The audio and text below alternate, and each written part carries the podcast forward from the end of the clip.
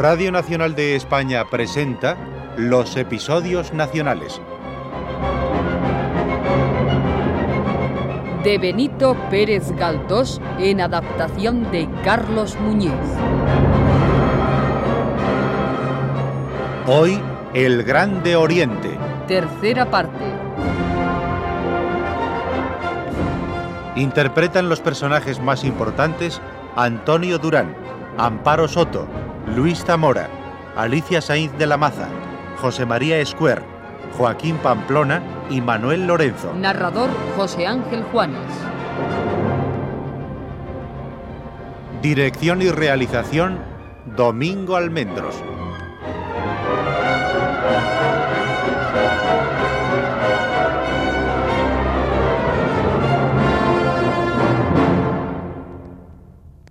Salvador, una vez terminada la ceremonia de iniciación en la Asamblea de los Comuneros, se dedicó a observar la diversidad de fisonomías que se ofrecían a su vista, alineadas ante él, hallando entre sus compañeros muchas caras conocidas. Algunos, pocos, eran diputados en el Congreso. Allí estaba también el célebre Mejía, que algunos meses después fundó el Zurriago. Aunque el elemento principal de la sociedad era la juventud, había bastantes viejos, no todos tan inocentes como don Patricio Sarmiento. Yo propongo a nuestra asamblea que cesen las contemplaciones con la corte y que se dé el grito de ¡Viva la República! Señores, señores, lo que ha dicho nuestro ilustre compañero de armas, el caballero Zapirón, ha asombrado a muchos. Pero a mí no me asombra porque yo soy cada día más liberal, porque mi lema, señores, es adelante y siempre adelante. ¿Os aterra la palabra república? Perdamos el miedo y seremos fuertes. La Europa nos contempla, el Piamonte nos imita, Nápoles nos copia y Portugal se llama nuestro discípulo. Señores, seamos dignos de la Europa libre, y ante nosotros temblarán el trono y los masones. Muy bien. Gracias, ciudadanos, muchas gracias. No creáis que la idea republicana es nueva en España. Padilla y Lanuza, nuestros maestros, fueron republicanos. En nuestros días, en la proclamación de los derechos del hombre hecha por Muñoz Torrero en las Cortes del año 10, veo yo también la idea republicana. Y ahora, señores, volved los ojos a todos los ámbitos de la península. En Andalucía, en la populosa ciudad de Málaga, Lucas Francisco Medialdúa concibió el plan de establecer la república. Medialdúa fue preso, pero así como de la noche sale el claro día, de las cárceles sale la libertad.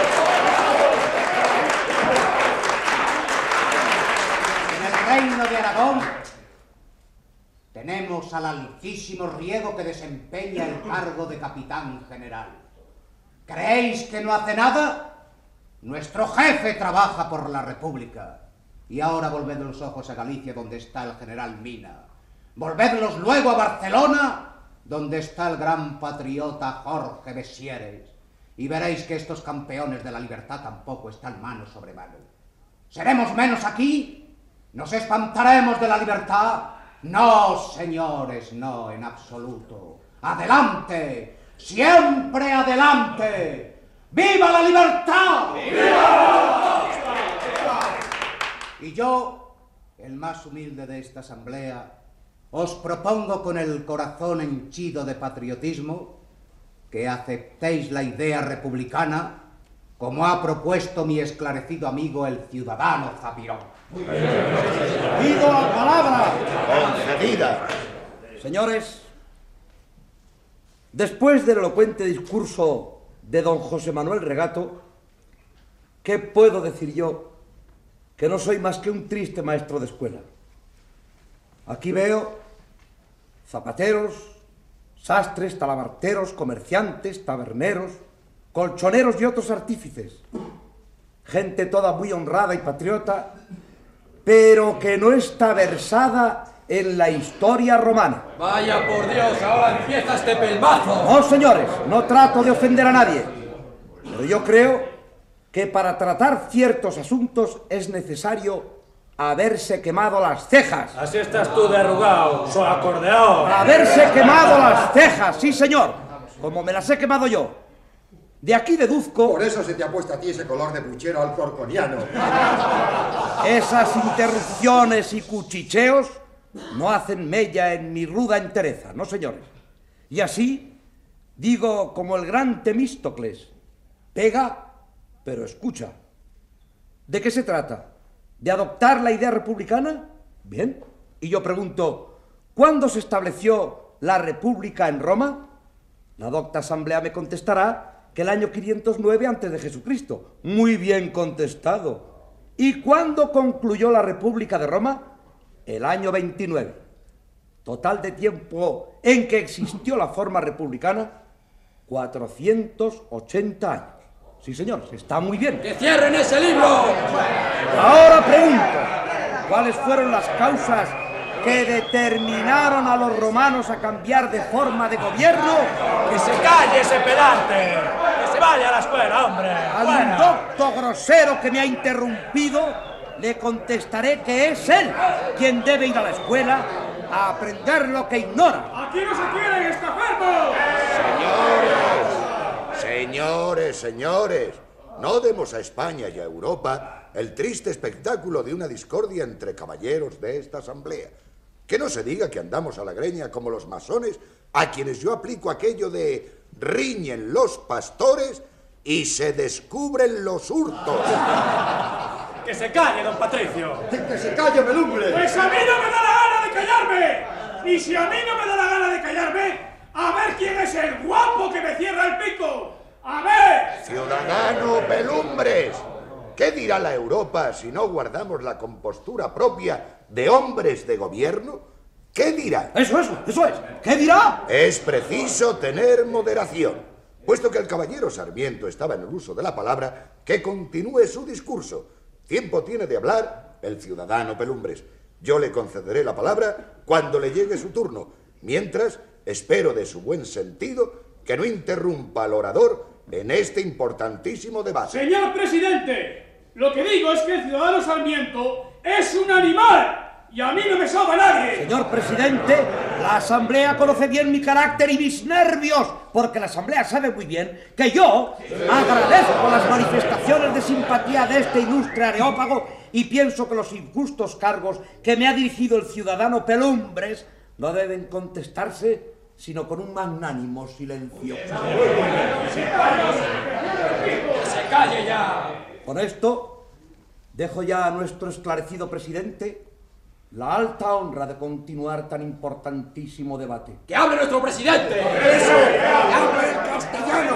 ¡Silencio! ¡Que habla Romero al puente! Caballeros comuneros, o hay confianza en los hombres del partido, o no hay confianza en los hombres del partido. Si la hay, no se deben plantear cuestiones prematuras. El partido es el partido, y el que no crea que el partido es como debe ser, que espere a ver en qué para el partido y se convencerá. El país está lo mismo hoy que ayer. El pueblo soporta las mismas cadenas. Los tiranos no han cambiado. Los mandarinos siguen. Los peligros crecen. El gobierno cree que va a durar mucho. Pues no lo ha de creer. Pero yo quiero ver cómo se las componen con las tramas de la Junta Apostólica en Galicia, con los guardias destituidos, con los obispos rebeldes, con la conspiración de Vinuesa, con los tumultos de Zamora, con el motín de Alcoy, con el robo de la valija de Aragón, con los sucesos de Valladolid. Me parece que les cayó qué hacer, ¿eh? Bueno, y yo me pregunto, ¿cuál es el medio de que se acaben los trastornos? Establecer la libertad en toda su integridad. Bueno, esto es axiomático. No volvamos la cara atrás. Adelante, siempre adelante, pero vayamos con pie seguro, que a su tiempo ya se enseñarán los dientes. Entre tanto, desechemos la idea de república. La Constitución establece la monarquía y nosotros respetamos al rey constitucional. No se diga que el partido ha sido el primero en alterar la augusta ley. Dejémosles que ellos se caigan solos, pues como dicen en mi tierra, cuanto más se desvía el borrego, mayor topetazo pega. ¡Viva Diego!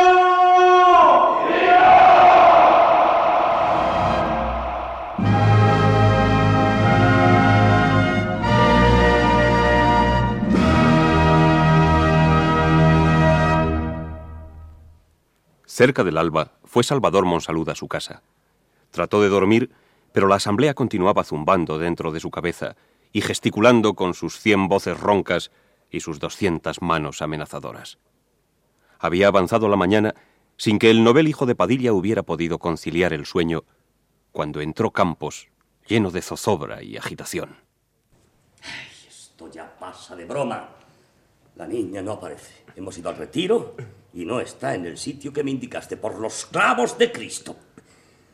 Afortunadamente, Falfán de los Godos se encuentra fuera de Madrid y no sabe nada de la desaparición de su novia. Dos días hace ya que falta de su casa y a estas horas no sabemos nada de ella. Eh, En la carta que le enseñé a usted decía que no volvería a su casa. Temo cualquier necedad, Salvador. Es- Estoy muy inquieto. Sin duda esa loca está vagando por Madrid, te busca de casa en casa, de café en café, como, como una perdida. ¡Qué deshonra! Opino lo mismo. Pero esto tiene que concluir. ¿Estuvo ayer aquí? Dos o tres veces. Como no me ha encontrado en ninguna parte, presumo que volverá. Eh, Si lo hace, ofrezco remitírsela a usted sin pérdida de tiempo. Si no lo haces, faltarás a la solemne palabra que me diste. Y entonces, amiguito mío, no hay nada de lo dicho. Ya tengo en mi casa tu nombramiento para la cárcel de la corona. Mi determinación es irrevocable. Eh, Supongo, casi estoy seguro de que volverá hoy. Avisaré a Lucas para que la deje subir. Tal vez convendría traer a dos individuos de la policía y un coche que debe esperar en la calle de Portazores. Conozco a Andrea y sé que no cederá por las buenas. Es muy burra. Eso ya no me corresponde a mí. Yo solo tengo que convencerla de que, por más que me busque, no me encontrará en ninguna parte. Te comprendo, sí. Tomaré mis medidas. No me moveré en todo el día de la tienda de requejo. Me pondré de acuerdo con Sarmiento para que, si la oveja viene a este aprisco, no se nos escape.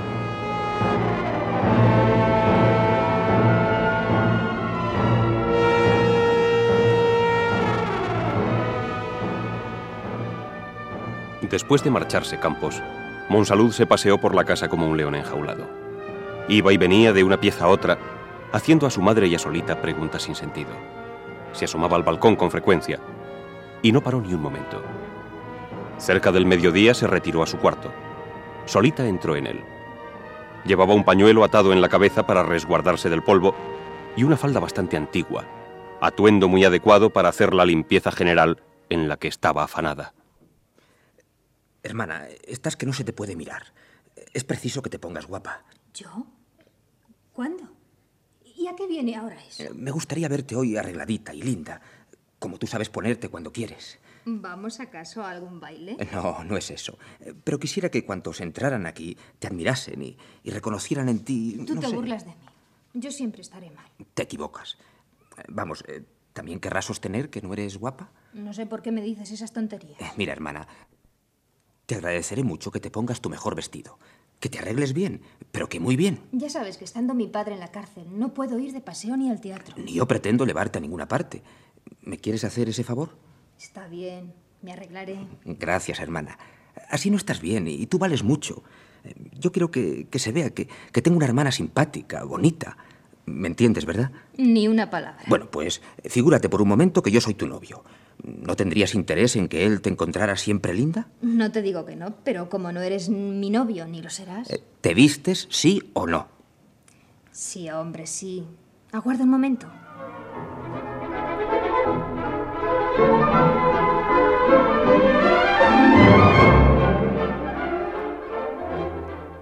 La joven voló fuera del cuarto. Algún tiempo después, regresaba vestida y ataviada con sus mejores galas. Oh, qué bien. Hermosa prenda se va a llevar ese bruto de Anatolio. Hermanita, estás guapísima. Eh, ven, siéntate a mi lado.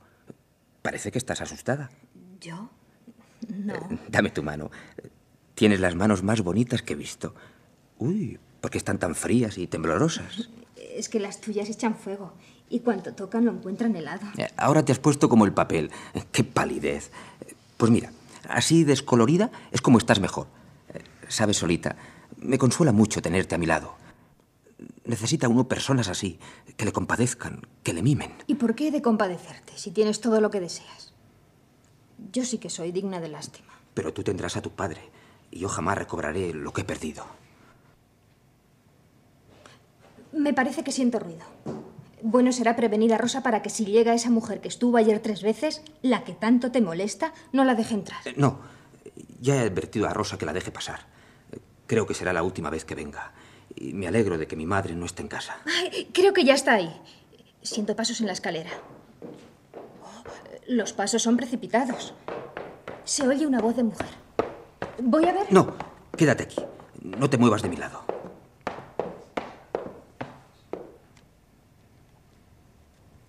Salvador, tengo... Yo... Tengo que hablarte. Usted no tiene nada que decirme. Sin duda se ha equivocado. Yo no sé quién es usted. Que no sabes quién soy. Yo te lo diré. Que se marche esa mujer. Solita, quédate. No te vayas. De modo que... Que es usted quien no está en su sitio aquí. Y debe retirarse. Sin duda ha padecido una equivocación. Canalla. Hablas en serio. Qué vergüenza rebajarme así. Eso es impropio de una marquesa, ¿no es cierto? Señora, sentiré mucho que le dé a usted un soponcio. ¿Quiere que mande traer un coche para llevarla a su casa? Ay, yo que creí que eras un caballero. Ay, por Dios, Salvador, tienes que escucharme. No, no puedo oír a quien no conozco. Que no me conoces. No, Pues me conocerás. ¿Y esta quién es? Eso no se pregunta a los que están en su casa, sino a los que vienen de fuera. Qué estúpida soy, qué estúpida. Rebajarme así.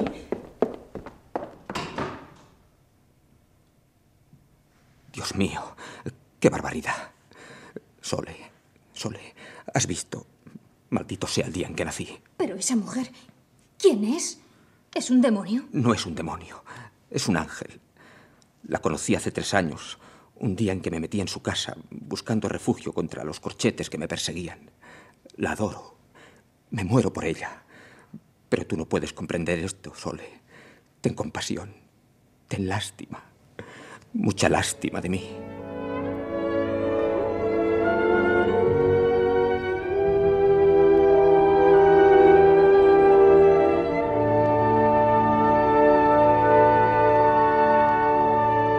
En la calle de la Cabeza estaba uno de los edificios más antipáticos y más feos. La cárcel eclesiástica, o de la Corona, que se hallaba en la esquina de la calle Real de Lavapiés. Un portalón daba entrada al patio. Vinuesa estaba en el calabozo del piso bajo. Dentro del calabozo, el infeliz reo estaba arrojado en el suelo sobre un jergón inmundo. Era un hombre viejo, aunque entero, de cuerpo pequeño, que debió de ser fornido, si bien la larga prisión lo había extenuado considerablemente. Gil de la Cuadra estaba encerrado en un calabozo de otra galería. Don Urbano se encontraba postrado por su reumatismo crónico y a falta de auxilios médicos, disfrutaba de los cuidados de un carcelero que, por haber padecido del mismo mal, poseía recetas y cierta práctica y compadecía a los reumáticos. Un día, el exoidor recibió una visita inesperada. Salvador Monsalud. Mi hija, mi hija, ¿cómo está solita? No hable tan alto. Ánimo, señor Gil. Pronto verá a su hija que que está bien y y muy contenta al saber que pronto estará usted libre. Libre.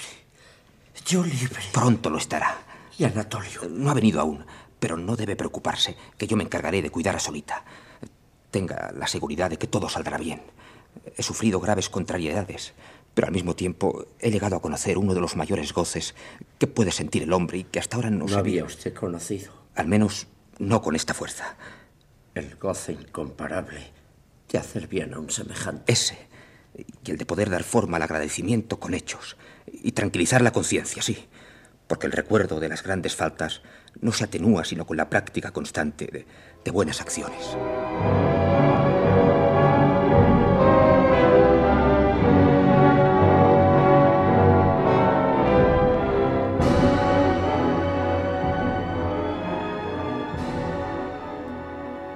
Mientras esto ocurría, todo Madrid se alarmaba con una insólita noticia. El fiscal de la causa formada contra Vinuesa no pedía para este más que diez años de presidio. El irritado pueblo vio en los diez años una pena tan suave que más que pena le parecía recompensa. En todas partes se oían comentarios. ¿Cuánto dinero no habrá corrido para absolver a los malhechores? Si está más claro que el agua, el rey no podía dejar perecer a sus amigos. En esto se equivocaban, porque Fernando se distinguía de todos los malvados por su siniestra manía de abandonar a cuantos le habían servido. La verdadera causa de la benignidad relativa del fiscal, y más tarde del juez, fue que el ministerio y los masones comprendieron cuán bárbara y soez era la excitación vengativa del populacho, a pesar de haberla excitado ellos mismos anteriormente.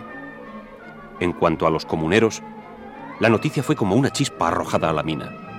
En la sesión que celebraron la noche de la noticia, fue imposible sofocar el tumulto. Más tarde, se reunían 11 personas en una taberna de la calle de la Estrella. Compañeros, estamos perdidos. Sí, estamos perdidos porque el gobierno nos va a meter al diente. Y los hombres gordos de nuestro partido se esconden en su casa llenos de miedo. Romero al puente tiembla como una gallina mojada. Desde que se ha dicho que el gobierno va a pegar fuerte, nuestros diputados ya están buscando vendas. Está visto que para reclutar gente valerosa no hay que contar con la gente ilustrada. Mientras el pueblo no se imponga, no tendremos libertad. Pero cuando el pueblo quiere portarse como quien es, vienen los futraques, llenos de jabón y enfeites, y sacan los catecismos de la política, con lo cual se acaba todo. Y en buenas palabras resulta que somos unos topencos y ellos unos salomones. Nosotros trabajamos y ellos comen. Señores, les repito que estamos perdidos. Van a sacudir a mansalva. Los palos serán para el que los aguante, que yo no. Los palos serán para todos. Sé de muy buena tinta lo que trama el gobierno. El gobierno va a cerrar los cafés. Y a reformar la milicia nacional, de modo que no entren sino los que él quiera. Y a corregir la Constitución. Y a poner dos congresos. Uno como el que está, y otro de clérigos, obispos, generales, marqueses, camaristas y toda esa recua de alabarderos, persas y serviles. Y a suprimir los periódicos. Y a mandar a riego a Filipinas. Todo eso y mucho más hará el gobierno, pero como a quien más aborrece es a los buenos patriotas, empezará su obra cogotándonos a todos nosotros. ¿Me queréis decir si no qué significa la libertad de Vinuesa? ¿La libertad? Sí, la libertad, sí. Diez años no son nada. Le sacarán de la cárcel, harán la pamema de llevarle a Ceuta y luego le meterán en cualquier convento donde habrá abundancia de buenas magras, pollos con tomate, gran trago de vino y muchachas bonitas. Y al poco tiempo el indulto. Y tras el indulto viene la canonjía y después la mitra. Pues estamos bien. Hay que protestar, sí, señor. Que nos hagan caso. Si Riego estuviera en Madrid, otro gallo nos cantara, amigos. Señor Regato, diga claramente lo que piensa. ¿Se trata de que Madrid se levante en masa, arroje del gobierno a ese ministerio y convoque otras cortes? Por ahora basta con dar pruebas de nuestro poder. Estoy de acuerdo con Regato. Siempre he sostenido la necesidad de elevar la voz para que nos oigan. Yo no entiendo de estas máquinas sutiles, pero si conviene dar porrazos, se dan. No hay más que dos políticas, dar y recibir. A eso iba precisamente. En resumen, señores, si el gobierno dice blanco, pues nosotros decimos negro. ¿Que quiere coles? Nosotros lechugas. Si dice por aquí no se va, nosotros decimos por ahí iremos. Pero es preciso sacar a Vinuesa de la cárcel antes que le indulten. Y ahorcarlo. En la plazuela de la cebada. En la plaza de Palacio, delante del balcón de su majestad. Admirable y sensata idea, pero me parece por ahora irrealizable. No es preciso que se lleven las cosas a ese extremo de perfección. No puedo aconsejar con tranquilidad la muerte de un ser humano. Pero hay sacrificios necesarios. Y el cura de Tamajón debe morir. También hay en la cárcel de la corona un tal Urbano Gil de la Cuadra, ex vecino mío, que es un conspirador terrible. Gil de la Cuadra. Ah, claro. Claro, claro, claro. Ya recuerdo. Le protege Salvador Monsalud, después de haberle enamorado a su mujer, como me consta. El traidor Monsalud. Debemos llamarle. Ese canalla, después de entrar en nuestra sociedad, ha admitido un destino del gobierno. En la cárcel de la corona, precisamente. No lo hubiera creído, señores. Aquí hay gato encerrado. Tengo a Monsalud por persona decente, es amigo mío y no le creo capaz de servir a los masones. Le he oído hablar pestes de esos señores. Sea lo que fuere, lo cierto es que debiéramos mirar más a quienes metemos en nuestra sociedad. Yo le presenté, pero no hay motivo para desconfiar de tal joven. Le tengo en mis manos y no debe importarnos que esté empleado en la cárcel. Dejemos esta cuestión mezquina, señores, y volvamos a lo principal. ¿Hay aquí gente de valor? Basta y sobra. Pero si se quiere cosa mayor, contar la voz en ciertos barrios se tendrá toda la gente que se quiere. Eh, señor Don Bruno, ¿se puede contar con efectivos? Digan hora y lugar y allá estaremos todos. Mañana. ¿Cuál será la mejor hora? ¿Por la noche? No, no, no, por el día. A las 12 del día. No se trata de ninguna traición, sino de una obra de justicia. Excelente idea. A las 12 del día. Por un pópulo. Botejos, a las 12 en punto. Y ahora a prepararse. La cosa puede ser sencilla si el gobierno deja a la milicia en la guardia de la cárcel. Pero si pone tropa en... Si se atreve a poner tropa, entonces... ¡Que pongan tropa! ¡Y se hará justicia a la tropa también! Yo digo a todo el que me quiera oír. ¡Muera Tamajón! ¡Muera Tamajón!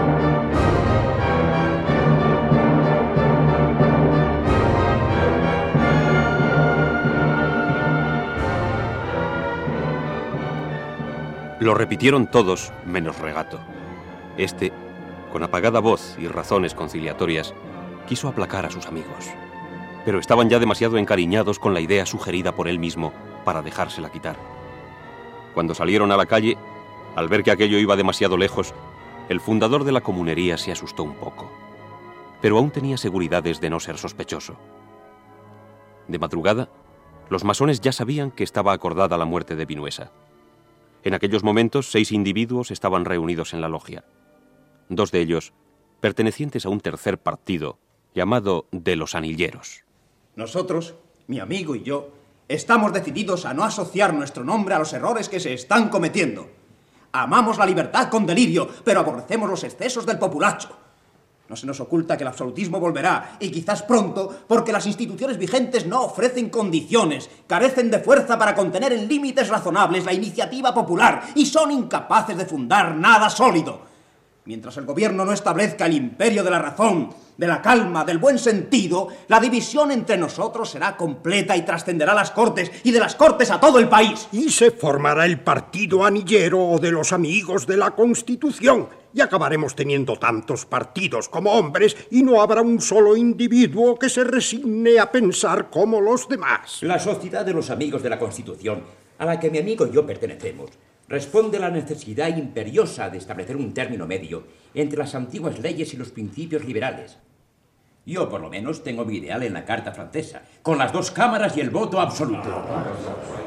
Condenemos igualmente toda clase de reuniones como esta, que solo sirven para fomentar el jacobinismo y ofrecer un secreto peligroso a las intrigas y ambiciones, o no sirven para nada. Estamos disputando sobre si nos hemos de dividir más todavía, sobre si ponernos un anillo en el dedo o un triangulillo en el ojal, mientras una cuestión palpitante, fundada en una alarma falsa quizás, reclama nuestra atención. Los comuneros han decidido sacrificar a don Matías Vinuesa. Causa horror comprobar que se cometen tales atrocidades y que se anuncien previamente. Yo no opino así. El pueblo está irritado. Y con razón. La sentencia del juez es capaz de sublevar al pueblo más generoso. No, no está el mal en la canalla, que es honrada y generosa. No morirá la libertad en manos del pueblo, sino en manos de los que quieren establecer una transacción imposible con el despotismo. El juez que ha despachado esta causa dijo que cualquiera de los cargos que obraban contra el reo era capital. ¿A qué entonces este cambio tan repentino? Hasta se asegura que la audiencia, en vez de agravar la pena, la suavizará más. Se dice que han intervenido ciertos recados imperiosos de Palacio, a cuyas fulminantes amenazas no ha podido sustraerse el magistrado, ablandándose desgraciadamente en su fallo. Pues ahorquen ustedes a Vinuesa. Esto sería lógico. Lo absurdo es absolverle y permitir las horribles venganzas del populacho. Siempre el populacho. Si ahorcamos a Vinuesa, irritaremos a los serviles y a la corte. Prudencia por un lado y por otro es lo que conviene. ¿No es el sistema de ustedes, los anilleros, contemporizar con todos? Sí, contemporizar. Establecer un equilibrio dando la mano a unos y a otros. Pero no a los infames, no a los asesinos. Estamos juzgando un suceso que no ha pasado todavía ni pasará probablemente. ¿A qué hablar de asesinos? Yo defenderé siempre al pueblo, que si alguna vez asesina, lo hace con el arma que le entreguen los de arriba. Lo que importa es que no haya arma. En una palabra, señores, estamos reunidos aquí para acordar si se debe impulsar al gobierno a tomar una medida enérgica. Yo opino como el señor ministro. El pueblo es bueno, generoso, pero no debe ser provocado. Pues preparémonos a que sea nuestro dueño. Señores, mi compañero y yo nos marchamos y no pensamos volver aquí. Pues adiós, muy buenas, caballeros. Calma, calma, calma. Todo puede arreglarse. De momento creo que lo más importante sería quitar la guardia de milicianos que presta servicio en la cárcel de la Corona y reemplazarla con tropa de línea. Esa me parece una medida muy prudente. Lo prudente de veras sería no poner ni quitar ningún guardia, porque eso originaría sospechas, escándalos y seguramente disturbios graves. Adiós, señores. Mudar la guardia me parece una provocación. Si se hace con maña y habilidad, quizás no. Eh, señores, es muy fácil resolver todas estas cuestiones fuera del gobierno. En teoría, se pueden hacer muchas cosas, pero la práctica, señores, es cosa muy distinta. Mudar una guardia. Los que estamos dentro del gobierno vemos las cosas de su tamaño. Repito que mudar mañana de guardia es pegar fuego a una hoguera. Mi compañero y yo apreciamos la buena voluntad del gobierno, pero no podemos seguir asintiendo en esta junta secreta a los actos de debilidad y a la indeterminación que caracteriza a la política presente. Hace tiempo que deseamos la ruptura. Hoy se nos presenta una ocasión y la aprovecharemos. Gobiernen ustedes en armonía con los manejos de la corte. No queremos contribuir a hacer polvo y ruina la grandeza y poderío del reino. Adiós, amigos míos. La diferencia de opiniones no entibia una amistad de toda la vida.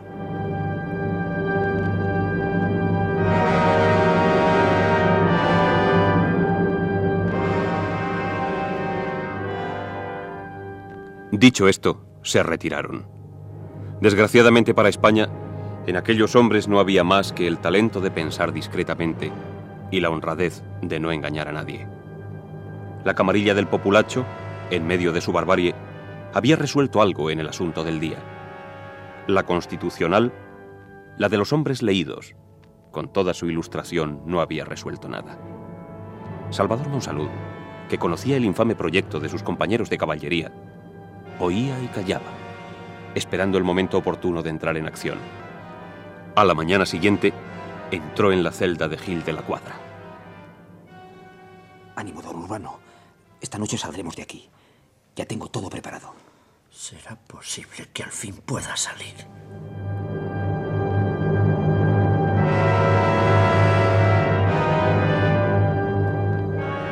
Poco después, Salvador atravesaba el patio de la cárcel cuando sintió que le llamaban. A su lado, una cara entre burlona y suspicaz le miraba con ojos gatunos. Era el señor Regato, que vestía el uniforme de capitán de la milicia. Amigo Monsalud, tenemos que echar un párrafo. Y subamos un momento.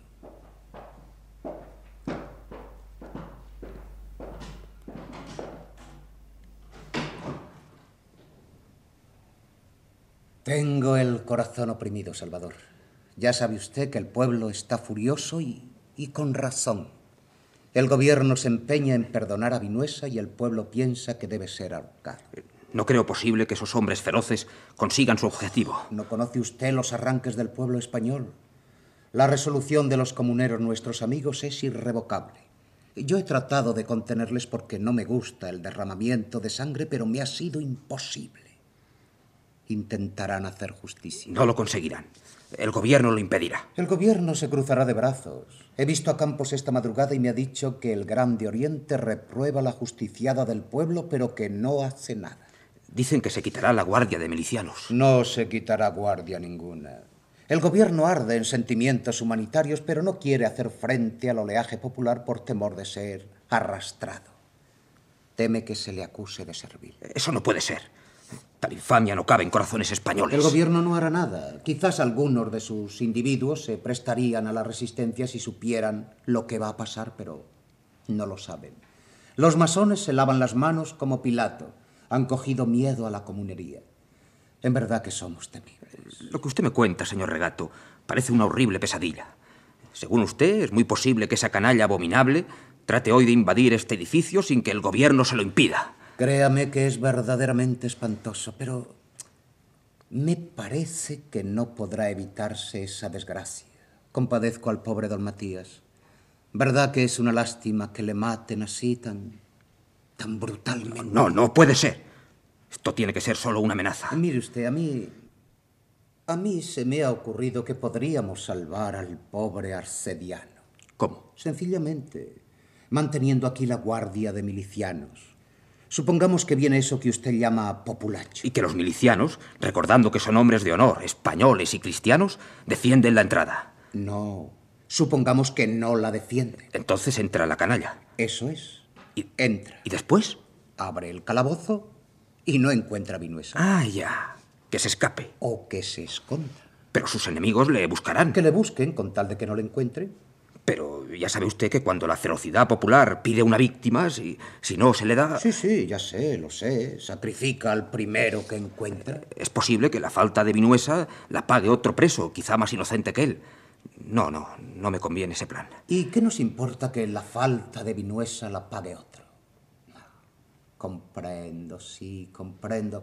Usted no quiere que le toquen a su Gil de la cuadra que es, entre paréntesis, el peor de todos y el que merecería cualquier castigo. Ese pobre hombre jamás ha sido malo, regato. ¿Y usted qué sabe? Lo que debía hacer era olvidarse de él. Ni lo piense. Tengo empeñada mi palabra en salvarle. Ya. Usted fue conmigo a los comuneros solo con el fin de hacerse amigo de aquellos exaltados. Algo de eso hay, sí. De todas formas, tiene que desistir de salvar a Gil de la Cuadra. ¿Qué pretende? ¿Que lo deje en sus manos para que usted se lo eche como carnaza al populacho cuando vengan a buscar a Vinuesa y no le encuentren? Es usted un miserable, Tenga, regato. tenga la lengua, Monsalud. Usted cumple su misión procurando que después del atentado quede vivo el arcediano. Y con tal que el pueblo consume su bestial proyecto y tenga una víctima, poco le importa lo demás. Yo no quiero que haya víctimas. Lo que quiero es que Vinuesa no corra peligro y que si ha de haber sacrificio recaiga en la cabeza de alguno de tantos pillos como llenan esta cárcel y la de la villa.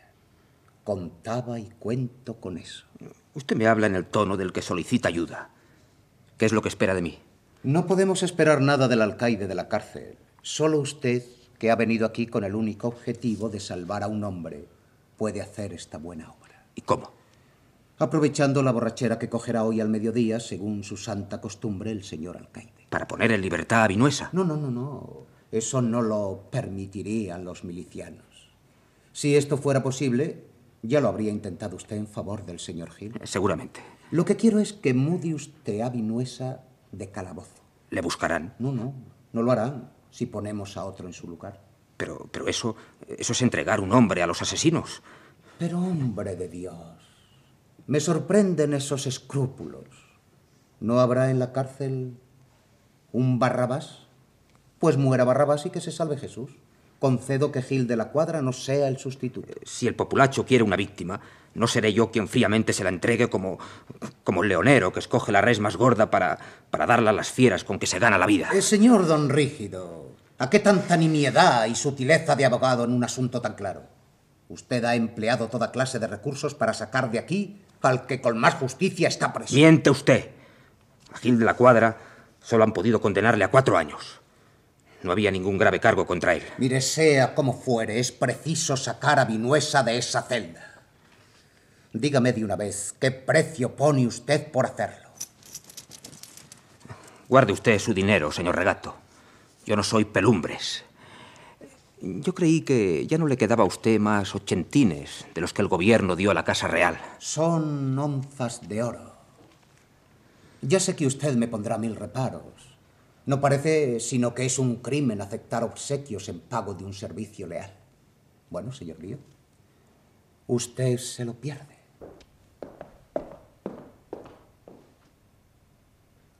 Y si no, no hay nada de lo dicho. Por eso no hemos de reñir. Cada uno tiene su conciencia como se la hizo Dios.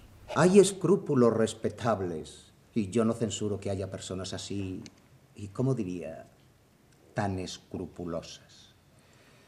Lo que siento es que se va usted a ver en un mal paso, caballerito.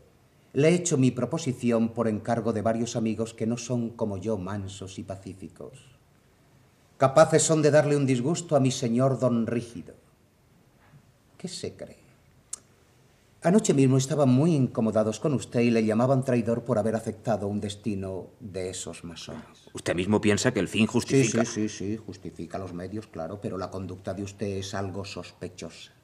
En fin, como son unos bárbaros, no es de extrañar que digan barbaridades. Y Yo me miraría muy bien antes de enemistarse con ellos. No creo tener enemigos. Téngalos o no, usted es un hombre que no ha dejado de cometer errores en su vida. Y entre ellos se cuenta el haber tenido relaciones con Amézaga, el poseedor de los secretos del rey de Balancí. ¿Yo? No lo puede negar. Amézaga, que se cortó el pescuezo con una navaja de afeitar, antes de que pudiera retorcérselo al verdugo, concluyó como debía. Usted le ayudó en la publicación de los célebres secretos y no fue objeto de persecuciones ni aun de sospechas porque supo esconderse. Es cierto que él me escribió algunas cartas, pero... Y esas cartas le comprometen gravemente. La causa está abierta. Ya sabemos que este es uno de los asuntos en que Su Majestad no perdona. Se trata de sus devaneos en Balancé, de sus diabluras con los Bonaparte y, y en fin, Ello es grave y no hay gobierno, por patriotero que sea, que no apoye al rey. Eso es una historia antigua. Sí, pero el amigo que posee esas cartas me ha dicho que son terribles. Con la mitad de aquello se sube al cadalso en nuestro tiempo, amigo. El año 19 usted conspiraba. Se vio obligado a mudanzas constantes. En una de estas mudanzas un amigo mío se apoderó de un paquete de cartas que tenía usted en la gaveta de la mesa. Según me ha dicho, las había políticas, familiares y y amorosa. Cierto que perdí unas cartas, pero nada hay en ellas que me comprometa hasta el extremo de... El poseedor de ellas las guarda como oro en paño. ¿Sabe usted quién es? Alonso Sánchez, que fue de la policía y ahora está cesante y por eso mismo desesperado. Tiene una colección importante de papeles curiosos y, y es amigo mío. Muy amigo. Señor Regato, todo eso de los papeles de Amézaga me tiene sin cuidado.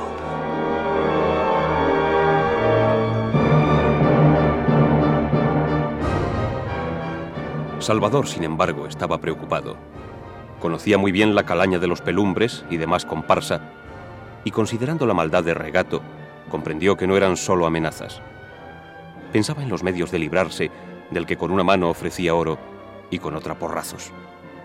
Conservando una seriedad ficticia, Regato empezó a contar dinero sobre la mesa. Salvador no tenía más remedio que mostrarse más cauto. Y no se trata de ningún desafuero, sino de un servicio. Mi objeto es que Vinuesa no muera. Si el pueblo quiere hacer alguna atrocidad en cabeza absolutista, lo más acertado me parece sacar a Vinuesa y esconderle en las guardillas y, y nada más. El alcaide es un borracho y un fanático, ni él me traga a mí ni yo a él. ¿Entiende usted? Va para un año que no pongo los pies en esta casa, pero usted puede hacerlo todo. Los milicianos que están de guardia, no es fácil que se enteren. Oh, sí, es muy fácil. ¿Lo ha pensado usted? Hombre, sí que lo he pensado. ¿Qué demonios? Este es un país donde las personas honradas no pueden conservar su honradez. No hay medio de vivir. Todo cuesta un ojo de la cara.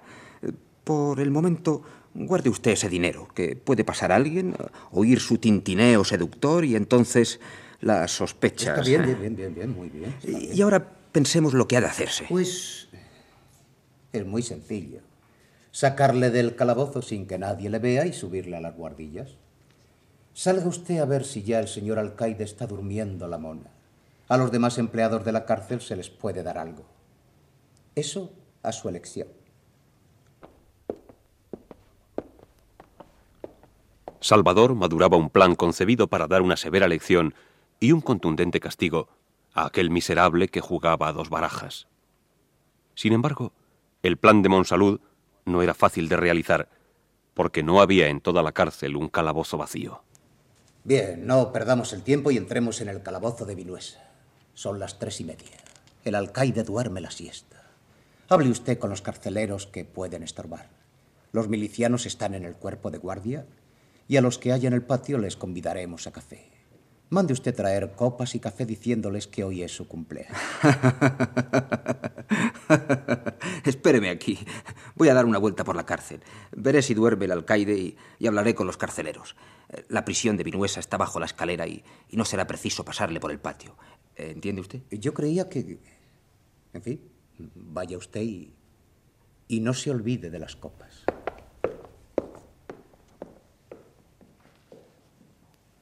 Ah, Salvador, todo en orden. Me parece que no tendremos la jarana que se anunció. Todos son alarmas, invenciones de los desocupados. Además, la milicia no toleraría ningún desmán. Está decidida a que nadie traspase el umbral de la cárcel. Eh, yo voy a descansar un poco. Y ya sabes, mucha vigilancia.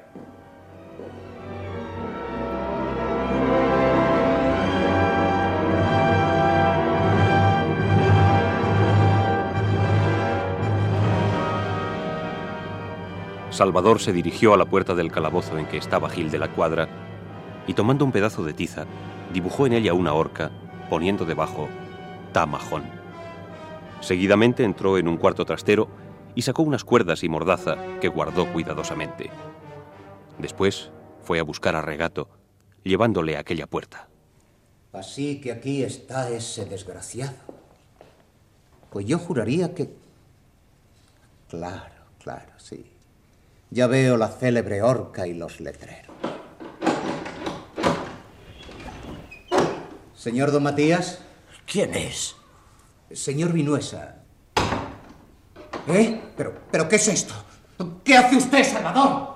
¿Por qué cierra la puerta? Me ha traicionado. Efectivamente. Abre, abre pronto esa puerta y déjame salir o te ahogo. Ya está. Ahora desnúdate, imbécil. Y pronto, sin rechistar.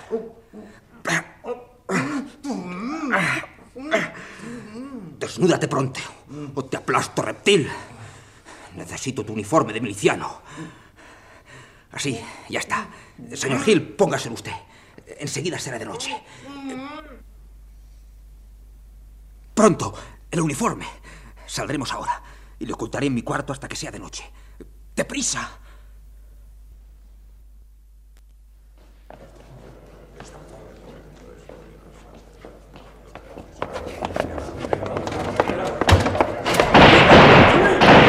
Casi todos los que entraron sabían que el calabozo de Vinuesa estaba en el piso bajo.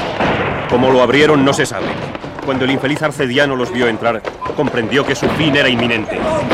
¡Perdón! ¡Toma! ¡Toma, maldito!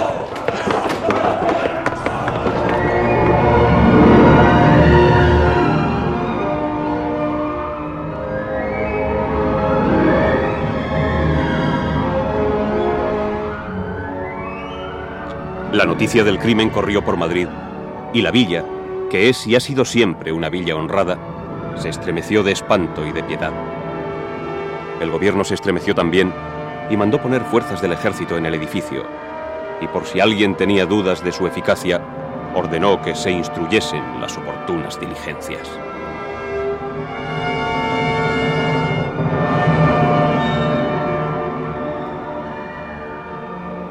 Salvador salió del calabozo al escuchar los rumores, dejando a Gil de la Cuadra y Regato solos. Le quitaré a usted la mordaza. Gracias. Gracias, quiero. Un poco de aire. Me, me ahogo aquí. Con esto terminan mis contemplaciones. No piense que le voy a quitar las cuerdas. Eso no. Toque usted mi cintura. ¿Qué suena en este cinto? Son onzas de oro. Todo esto por mi libertad. Suélteme usted. No puedo. Han entrado en la cárcel. ¿Los ha oído usted, señor Gil? Eh, sí, me pareció que entraba en el patio una ola marina. Ahora parece que ha cesado el rumor. Se alejan. Se alejan, sí. Ese malvado joven volverá a entrar aquí. Señor Gil, saque usted mi espada y máteme. Un hombre de mi temple no puede soportar este suplicio. Calma, calma, don Por José favor, Manuel, con- calma, calma. Yo suplicaré a mi amigo que no le haga a usted ningún daño. Pero, ¿por qué tarda tanto? Ha dicho usted su amigo. Pues no le llame su amigo. Mi amigo, sí, mi protector, mi salvador. Si él no existiera, ¿qué habría sido de mí? Pe- Pero tarda. ¿No es verdad que tarda? Qué estúpido viejo. Ten vergüenza y córtate la mano antes que estrechar con ella la de ese hombre. En mi corazón solo hay amor, un afecto paternal hacia él. Hay cariños que matan. Yo conocí a un sujeto que. que sacaba paseo llevándole a cuestas al amante de su mujer. ¿Qué dice usted? Hable claro. Intercederá usted por mí. Y si él le pide algo en cambio, le dará usted a su mujer, ¿no? Claro, que como ya murió, pero aún tiene usted una hija y como él la tiene en su casa, se habrá cobrado ya por adelantado. Señor Regato, el lenguaje de usted es el de un loco. Imbécil, más que imbécil. El suyo es el de un ciego. Pobre doña Pepita. Era una excelente señora y, y tan guapa. Seguramente si no hubiera dado con un esposo tan crédulo como usted. Señor Regato, cállese. No digo más sino que aquella señora era un. era una buena pieza. Si no fuera porque está usted atado. ¿Acaso cree usted que su mujer era un modelo de virtudes? Mis noticias son que pecó varias veces. Pregunte, pregúnteselo a Salvador, que fue su amante. Miserable. Ahógame, necio. Ahógame si quieres. Mi último suspiro será para reírme de tu necedad. Ese hombre, ese amigo mío. ¿Qué dice? Te burló. Se burló de ti. En Francia todos los españoles lo sabían menos tú. Tengo pruebas. Pruebas. Usted está loco. Quiere engañarme. Ponga la mano en mi bolsillo de la derecha. ¿Qué es lo que ve? Un bulto. Una cartera. Es un paquete. Sáquelo usted, son cartas. Y ahora lea. Lea usted. Una carta firmada a Mézaga. Siga, prisa, prisa. Pase usted las primeras. ¿Qué viene ahora? Una lista con varios nombres. Adelante, continúe. ¿Y ahora? Una. Ah, el imbécil ha puesto al fin el dedo en la llaga. Es tan bruto que necesitaba tocarla para comprenderlo. Tras esa carta vienen otras muchas. Yo he pasado buenos ratos leyéndolas. ¡Qué ardor! ¡Qué ternura! Y los dos amantes disimulaban también. La señora parecía más apasionada que, que nuestro amigo. ¡Santo cielo! Menguado viejo. Ahí tienes a tu amigo querido.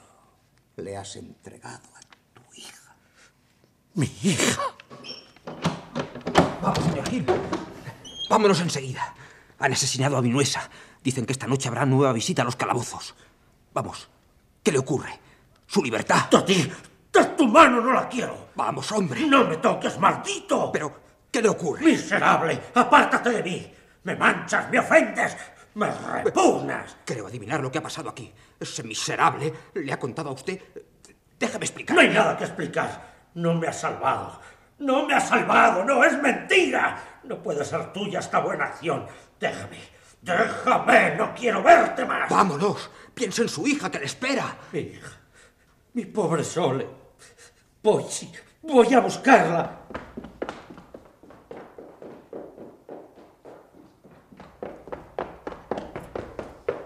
¿Llevas otro miliciano borracho?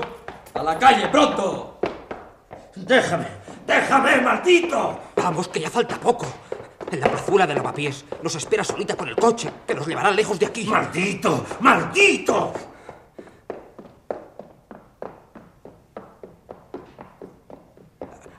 Allí está el coche. Gracias a Dios. Entra pronto, padre. Y tú también, hermano. Yo no. Adiós, Soledad. Ya sabes dónde has de ir. Pero... ¿Y tú? Jamás volveremos a vernos. Adiós.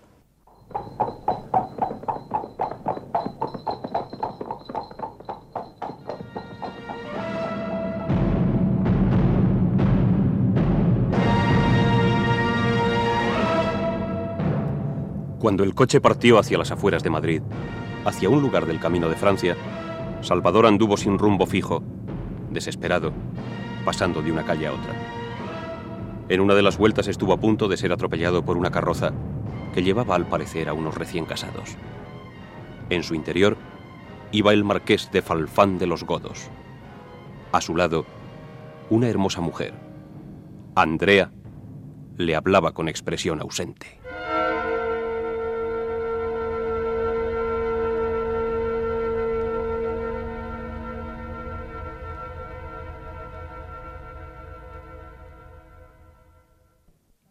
Radio Nacional de España acaba de ofrecerles la tercera parte de El Grande Oriente, de los episodios nacionales de Benito Pérez Galdós en adaptación de Carlos Muñiz. Han interpretado sus personajes más importantes Antonio Durán en Monsalud, Amparo Soto en Andrea, Luis Zamora Regato, Alicia Sainz de la Maza Soledad, José María Escuer Campos, Joaquín Pamplona Sarmiento y Manuel Lorenzo Don Urbano. Narrador José Ángel Juanes. Efectos especiales Bernardo Domingo y Joaquín Úbeda. Control y registro de sonido José Fernando González. Montaje musical Gonzalo Corella. Dirección y realización Domingo Almendros.